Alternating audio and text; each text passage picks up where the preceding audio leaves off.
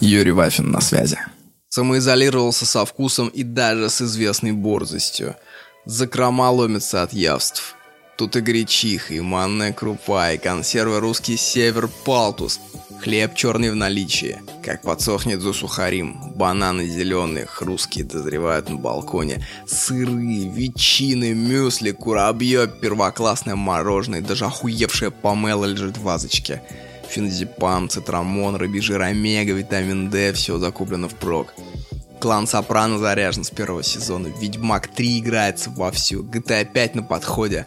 Книги читаются совершенно шедевральные. Начал питон учить, чисто для себя, чтобы мозги продуть. Днем хожу по пустырям, закутанный в очки, что твой Нил Армстронг. Вымазан оксалинкой, как роскошное, блять, маслом. Россиян фотографирую на суперзум издалека. Вечером в лайтруме обрабатываю тени в носогу бетонирую. Ищу свой лучший кадр. В квартире тепло, сухо, мухи не кусают, муравьи вытравлены давно и надежно.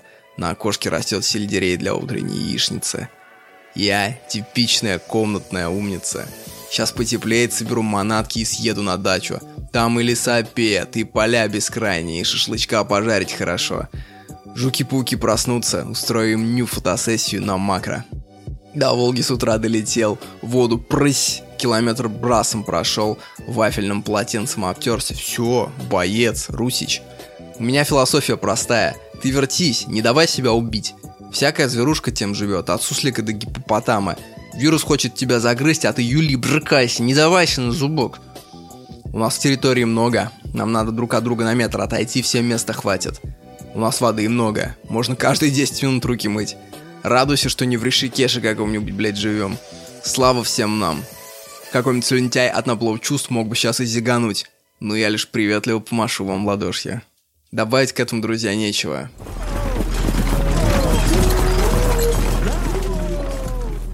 Но если серьезно, то в феврале я заболел совершенно обычным, скучным, заурядным гриппом. Вот о том есть справочка, а скан лежит в описании к подкасту. Я считаю, что если в феврале не болел гриппом, ты не русский. Настоящие славяне болеют гриппом, лежат, бредят, с их уст срывается разная капролалия. Кстати, в этот раз я болел гриппом осознанно. Я специально замерял и записывал все состояния, которые были у меня в голове при температуре свыше 39 градусов. И на 39,6 я заметил очень интересную штуку. Грипп — это нейротоксичная инфекция, и от нее, собственно, начинается что-то типа бреда. На самом деле бреда нет, просто ты теряешь контроль над своим когнитивным аппаратом. То есть ты лежишь, и по сути тебе показывают спектакль. Мысли идут сами, ты вообще не напрягаешься, ты не можешь их использовать, просто идут разные мысли. Например, А, кислый вечер, тайная вечеря у борцов. слагаются какие-то стихии, какие-то рассуждения сами собой стихийно возникают. И ты просто за этим следишь и медленно охреневаешь, что твой мозг выдает тебе. Можно начать напрягаться, а можно просто смотреть это как иммерсивный аудиоспектакль. Вот одна из таких мыслей. Я воображал, что есть в космосе огромная рука размером с планету.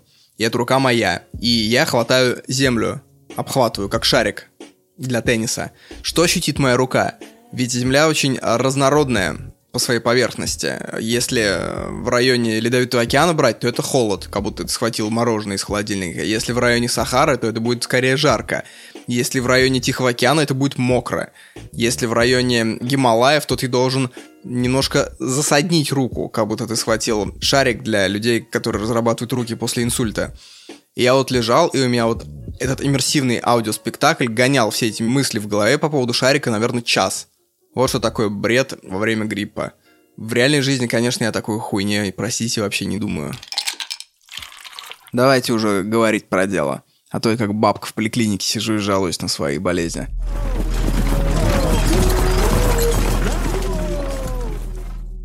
мощно, дико подсел на серию книг Леонида Парфенова на медне. Все знают, наверное, его шоу, которое он выпускал сначала в начале нулевых, по-моему, на медне наша эра. То есть берется каждый год, и он, собственно, рассказывает про него с видеохроникой все самое главное, что происходило. Причем не обязательно политическое, ну, еще и всякого рода бытовая мешанина, что люди носили, чем люди питались, какие социальные потрясения проходили. А теперь он еще издает и книжную серию – и книжная серия мне нравится куда больше. Потому что, во-первых, как любая книга подробнее любого видео, это абсолютная аксиома. Во-вторых, там огромное количество иллюстраций. В-третьих, можно остановиться на каком-то абзаце и читать его 5-10 раз как аутист. Я обожаю это делать, чувствуя вкус предложения. И в этот раз у меня в руках очутилась книга 1931 год, 1940 офигенная просто эпоха, как говорит Парфенов. Это последняя эпоха, с которой современные россияне чувствуют слияние, потому что 20-е годы с его НЭПом — это уже какая-то другая эпоха, где люди не понимают ее логику. Что такое НЭП? Это, по большому счету, такой портал в дореволюционную Россию полузакрытый. А дореволюционная Россия для нас это Атлантида, это античность. А античность — это как а, легендарный прадедушка, основатель рода, на чье имя мы опираем свою идентичность, но по большому счету мы не чувствуем никакой преемственности с ним. Вот Парфенов считает то, что наша идентичность кончается в конце 20-х годов. Я, кстати, с этим категорически не согласен. Я считаю, что наша цивилизация идет где-то годов до 1880-х примерно. Дальше уже, да, дальше уже что-то принципиально другое. То есть, где начинается техническая революция в городах, индустриализация, это уже наше время. Я скину один ролик, там чувак оцифровывает, как-то переводит в 4К в нормальный формат старые хроники, и в том числе есть ролик с а, улицы Тверской 1896 года. То есть очень качественный ролик, где видно лица людей, где, собственно, ходит конка, ходит трамвай, стоят дома. Это абсолютно наша жизнь. То есть в конце 19 века ты по большому счету мог прожить совершенно обычную жизнь клерка какого-нибудь офисного. Ты встаешь утром, завтракаешь, прыгаешь в трамвай, читаешь утренние теле...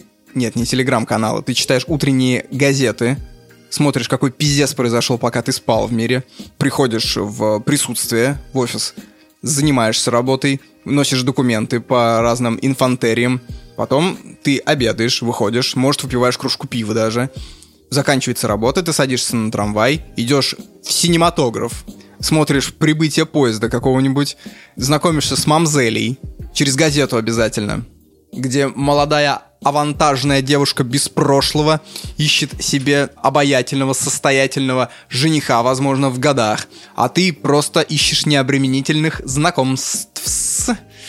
Вот. Потом ты идешь, тушишь свет и просто спишь. Это совершенно обычная жизнь, уже наше время. Это не какие-то наполеоновские войны. В городах работает электричество, телеграф, уже пущены первые линии телефонов. Это век научного прогресса. То есть это не средневековье. Надеюсь, Парфенов изменит свое мнение и выпустит книги «Российская империя 1900-1910», 1910-1917 и так далее. Кстати, как читать такие книги? Во-первых, их надо читать с планшетом в руке. Без планшета или без смартфона это пустое времяпровождение, потому что очень много отсылок идет на мультимедиа, на какие-то хиты того времени, и ты сидишь и просто гуглишь эти хиты и слушаешь. Например, взять фильм «Веселые ребята» 1934 года, если не ошибаюсь. Даже в 70-х годах, что происходило у нас в семье, мать рассказывала. Приходила газета с телепрограммой, а тогда был один канал всего лишь. И дед садился с ручкой и помечал программы, которые надо посмотреть. И иногда слышался его торжествующий голос из кухни. «Ой, веселые ребята в субботу!» Это настолько был культовый фильм, и теперь я хочу его посмотреть. Я понимаю, что, скорее всего, это будет типичный ранний советский распиздос с а, актерами, которые еще не перестроились от немого кино и постоянно переигрывают и манерничают на сцене. И юмор будет прям такой совсем даже не бумерский, а что же это за поколение, которое родилось в начале века, я даже не знаю. Я вас познакомлю с моей мамой. Приходите. Она не заругается. Ну что вы, моя мама умрет от счастья. Ладно, если умрет, приду. Как минимум я сажусь, я вбиваю в YouTube Любовь Орлова и смотрю, что такое была главная актриса 30-х годов в СССР. Это же культовая абсолютно персона. И посмотрев 2-3 ролика, я примерно складываю об этом свое представление. Или Николай Ежов, человек, который стоял там несколько лет во главе НКВД, был правой рукой Сталина, потом был расстрелян. Про него написана там какая-то статья, я, например, вбиваю Ежов, хочу посмотреть, как выглядел человек ростом 150 сантиметров. углубляюсь в чтение и нахожу, например, то, что он обладал странным хобби. Он собирал вещи, напоминавшие о своих жертвах, которых он, собственно, расстреливал. Не лично, ну понятно. После ареста бывшего главы НКВД Егоды в его распоряжении оказались некоторые вещи этого Егоды. Помимо прочего, в сундучке была коллекция эротических снимков и резиновый страпон. Поэтому я раньше когда слышал то, что революция в России делалась кокаином, наганом и стропоном. Я не понимал, о чем речь. И вот сейчас я больше понимаю, как это работало. Представьте себе, делалась коллективизация, шли тысячи эшелонов с классово чуждыми элементами в столыпинских вагонах куда-то в сторону Казахстана и Сибири, ликвидировался класс кулаков, а в Москве в это время где-то на стропоне скакал Егода, как Ванька-встанька. Аллюзия истории. Меня эта тема не отпускает. Я очень часто разглядываю фотографии реальных людей, обычных людей. Прям очень люблю вглядываться в лица и понимать, чем они жили, ведь это же все реальные люди были. Это же не нейросеть из сервиса This Person Doesn't Exist сформировала их. Кстати, поиграйтесь на этом сайте, очень прикольно. Можете сделать э, лицо человека, которого никогда не существовало в реальности. Можно даже сделать анкету ВКонтакте, и никто никогда не найдет, чье это лицо через Find Face и прочее, Find Clone. И вот что я к этим фотографиям-то, собственно, вышел.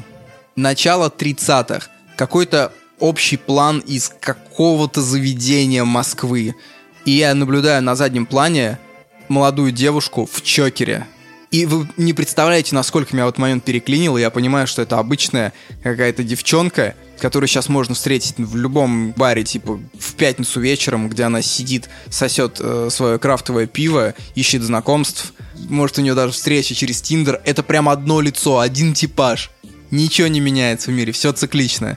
Просто как э, штамп в фотошопе. Понимаете, Ctrl-Alt, заготовка, и ты замазываешь. Все то же самое.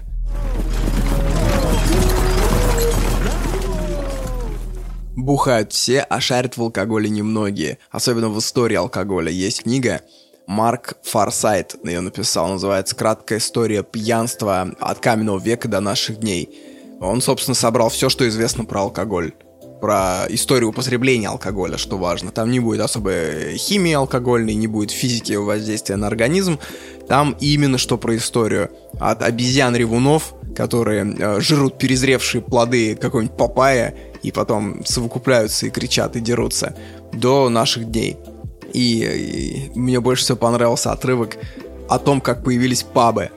До 15 века, до 14 века вообще люди в Англии бухали в церквях. Это считалось нормально, потому что церковь считалась несколько таким, как общественное пространство, как смесь кабинета психотерапии и такой общий дом, где люди собирались, такой клуб.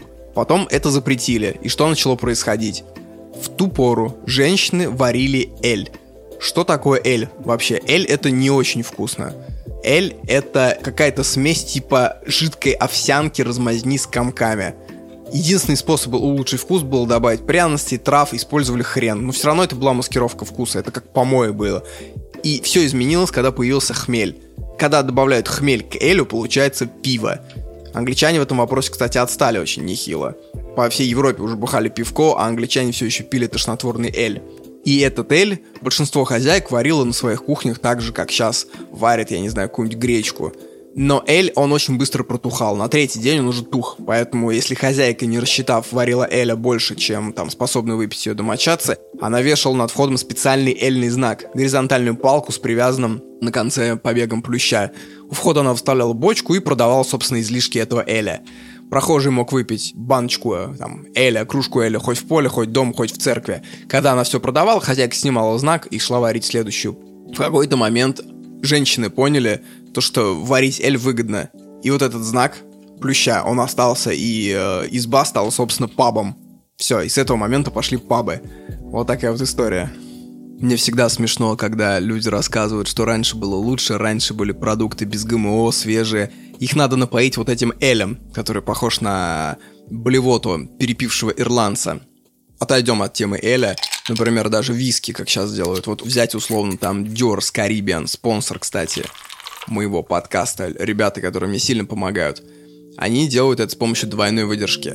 То есть сначала односолодовый молот выдерживается в бочках по отдельности, потом их смешивают в одной бочке и снова выдерживают для мягкости вкуса. Вот так вот двойная выдержка. В итоге получается очень вкусно. Дёрс Карибиан. Можно купить книгу «История алкоголя», налить себе полчинничек Дёрса, сесть в кресло-качалку и кайфануть. Мне кажется, это очень стильный досуг. А потом, спустя какое-то время, повторить полтинничек. Дважды ведь всегда лучше.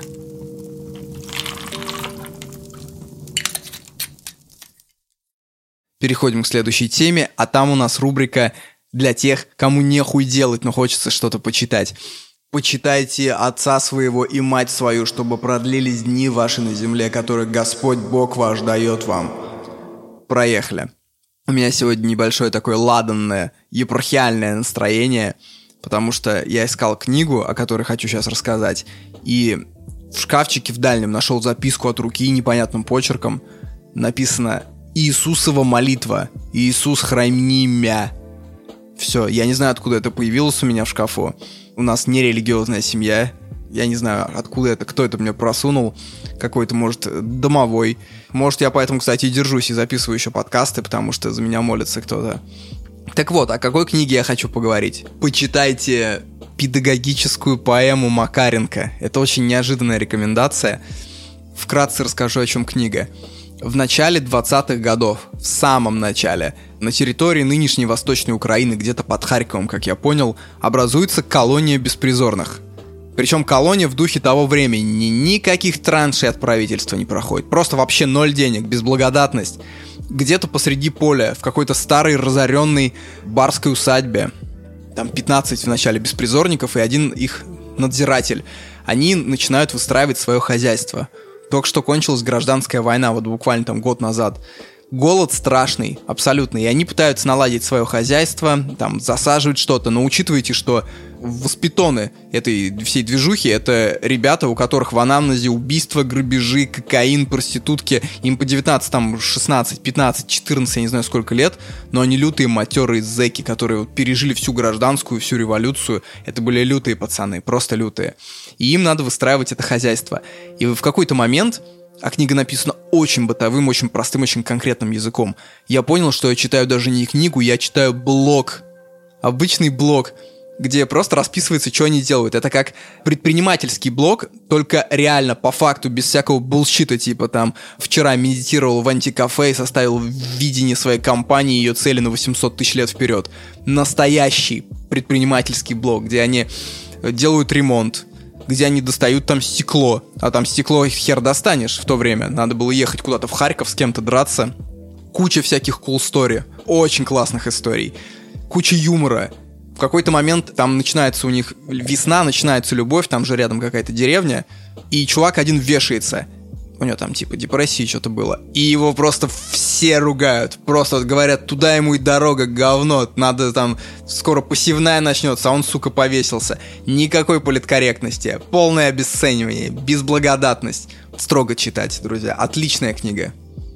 В итоге они там за несколько лет прокачиваются настолько, что у них там чуть ли не несколько тысяч воспитонов, хозяйство, свиньи, засеянные поля, трактора, театр – вы как будто играете в какую-нибудь экономическую стратегию. Это смесь блога и экономической стратегии. Экономический блог, блок развития, я не знаю, как это назвать. Это все не очень, конечно, звучит классно. Как будто я Герман Греф на презентации нового продукта Сбербанка.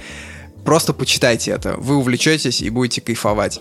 Там и аборты, там и драки, и поножовщина, и секс, и м, искусство, и книги, и воспитательные моменты очень тонкие. Есть, конечно, там пропаганда, ну, все советские книги содержат ее в какой-то степени, но если вы опытный читатель, вы это, конечно, отслаиваете в сторону. А мякотку вы берете себе и кушаете, как плоды берберки.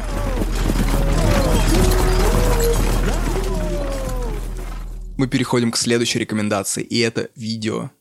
Леонид Пашковский катается по Африке и снял, среди прочих, сюжет про угандийскую киностудию – ну, киностудия это очень громко сказано, потому что реально это сарайка. На окраине какого-то угандийского города стоит сарай, где местная группа граждан снимает фильмы. Но опять-таки фильмы это очень громко сказано. У них камера за, по-моему, 30 тысяч рублей. Такая, знаете, зеркалка в режиме видео.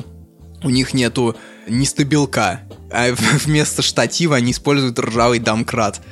И эти люди снимают просто фильмы Причем они снимают не какие-то артхаусные драмы, где можно обойтись без вот этого всего, без техники. Они снимают ААА-боевики. Вы понимаете?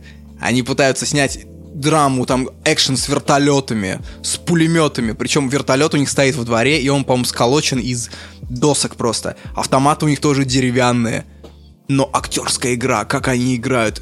По большому счету, это просто творческая самодеятельность. Они снимают свои фильмы, дальше они их режут на болванки, DVD-эровские, по-моему, обычные. Или, по-моему, даже CD-эровские. Прости господи. Вы, наверное, большинство из вас даже этих слов-то не знают. И они ходят по деревням и продают свои фильмы дальше. Как вот пылесосы Кирби ходят у вас по домам продают, вот они также свои фильмы продают. И мне стало очень горько в этот момент, когда я понял, что эти фильмы абсолютно вне конкуренции. Из-за глобализации просто эти люди обречены. Ведь простой рядовой угандиец может зайти в App Store и скачать за 60 рублей аватар. Или у него выбор за 60 рублей купить вот этот великолепный боевик, который снят в соседнем дворе и больше похож на поделие школьников младших классов. Я все больше понимаю, что глобализация убивает творчество вообще. Потому что вот, например, ты хочешь стать фотографом, но ты заходишь в какой-нибудь фликер и смотришь, что вот локацию, которую ты хочешь отфоткать, ее отфоткали на 8К камеру какие-нибудь супер профессиональные фотографы, и ты даже близко такой результат не сделаешь. И такой, ну ладно, не буду ничего делать. Пойду лучше вон кино посмотрю. Тут то же самое, но эти негры как-то сумели сделать так, что они отключили часть мозга, которая отвечает за самокритику. И они просто снимают свой фильм, продают его и живут великолепную, насыщенную, счастливую жизнь. Потому что кто-то же покупает эти фильмы. Посмотрите обязательно, я этот ролик, ссылку оставлю в описании. Это прям целая документалка минут на 30 про то, как люди занимаются творчеством в беднейшей стране, забив на все. Ебя в рот Голливуд. Если бы в страну не поступали американские фильмы, то, наверное, эта киностудия бы плавно развилась за счет того, что люди бы не имели доступа к чему-то более крутому, они покупали бы эти болванки с этими поделиями, и потихоньку денег бы становилось больше, все более талантливые актеры бы шли к ним, и в итоге была бы мощная угандийская киноиндустрия. Об этом, кстати, писал в свое время Ха Джун Чан. У него книга такая была, что-то про самаритян. И он там описывал то, что вот современные ведущие страны очень жесткую политику проводят по отношению к странам второго эшелона. Они говорят там, чуваки, откройте рынок, пускай решает свободный рынок. Но условная Англия развивалась благодаря протекционистским мерам. В свое время, когда, например, в Голландии был более развитый рынок, Англия установила такую ввозную пошлину, там что-то 30-40%, что было просто невыгодно ввозить более крутые товары из Голландии, и тем самым стимулировалась английская промышленность. А потом, когда она стала топовой и лучшей в мире, англичане отменили все эти налоги и начали говорить, чуваки, давайте торговать свободно. И тогда им американцы уже сказали, да идите вы нахуй, потому что у англичан были более качественные товары, и, соответственно, если бы они их пустили без пошлин в страну, то американская промышленность вся бы загнулась. И американцы установили протекционистские меры и пошлины. И по, когда их товары стали одни из лучших в мире, они начали делать это. Они отменили все пошлины и стали говорить, чуваки, либеральная торговля, свободная рука рынка порешает. И сейчас, собственно, все южноамериканские, африканские страны уничтожаются этими законами, потому что их очень сильно наказывают за внедрение всяких тарифов заградительных. Кстати, Хаджун Чан — это не насрано, друзья. Это не какой-то там Пякин, который вам втирает, что Центробанком России управляют из Запада по указке голосов из батарей. Это Нобелевский лауреат по экономике. Это признанный светило. Так что вот между угандийскими фильмами и английскими товарами 18 века есть очень большая связь. По сути, это явление одного порядка. Только угандийская киноотрасль обречена на этапе зародыша. Вот поэтому, кстати, еще одна причина, почему я люблю книги больше, чем фильмы. Потому что производство фильма стоит безумных каких-то денег, а производство книги стоит, по большому счету, умения писать и свободного времени. И очень жалко, что сейчас умирает жанр мемуаров. Потому что я уверен, то, что в России прямо сейчас живут тысячи, десятки тысяч людей, которые пережили такое, которые могут рассказать нам такие вещи, что вся художественная литература просто курит в стороне.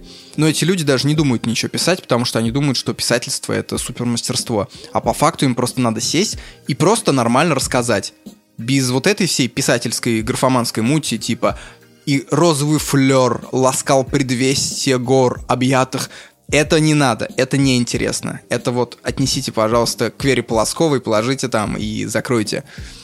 Нам надо просто по фактам рассказать, что интересного происходило. Кто-то сидел, кто-то пережил тяжелейшую болезнь. По-любому есть кто-то, кто пережил там три рака подряд. У него есть какие-то свои методики, и просто эти методики уйдут в могилу, потому что он никогда об этом не расскажет. Кто-то там какое-то чудо узрел, кто-то что-то.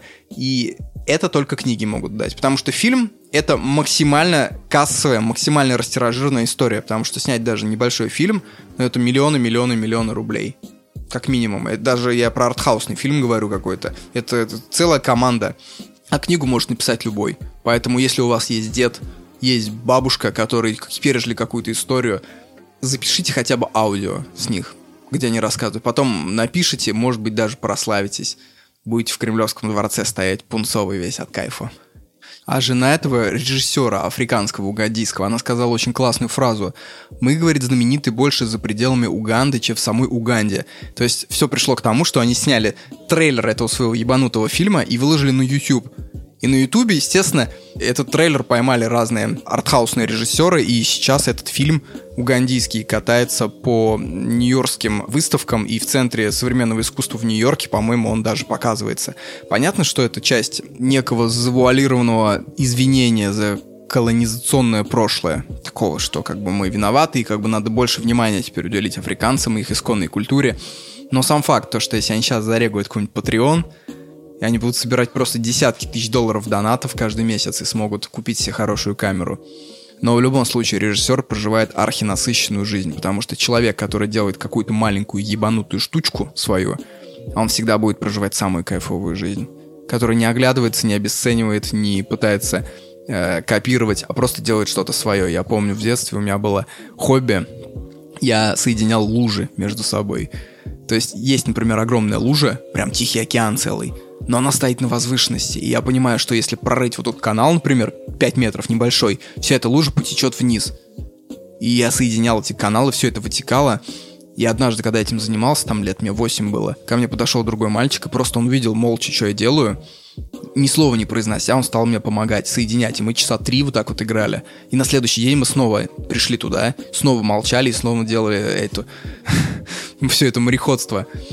Собственно, я даже не знаю, как его зовут, мы так с ними не познакомились, потом пришло лето, лужи все высохли и все.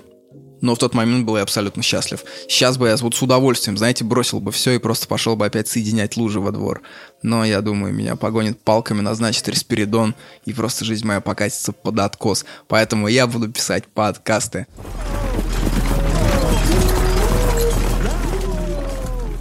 Еще скажите мне на милость, в какой момент жизни у женщин появилась вот эта привычка на какую-то милую штучку отвечать вот таким вот звуком? Нет, не совсем так. Сейчас. Как-то вот так вот, такой, знаете, как, как будто касатка жаждет спариваться. Я все чаще и чаще это замечаю. Кто-то в первый раз это сделал, и все начали мартышничать с этой темы. Как это загуглить, я даже не понимаю. Жалко, что нет какого-то аудио гугла. Если кто знает, помогите, Христа ради. Серьезно думаю над этим.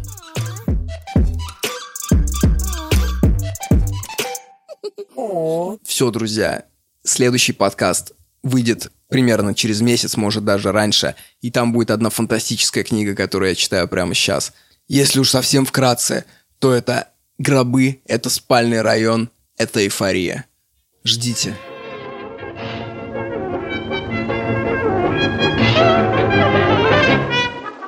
Ты играешь перед публиком, держи себе достоинство.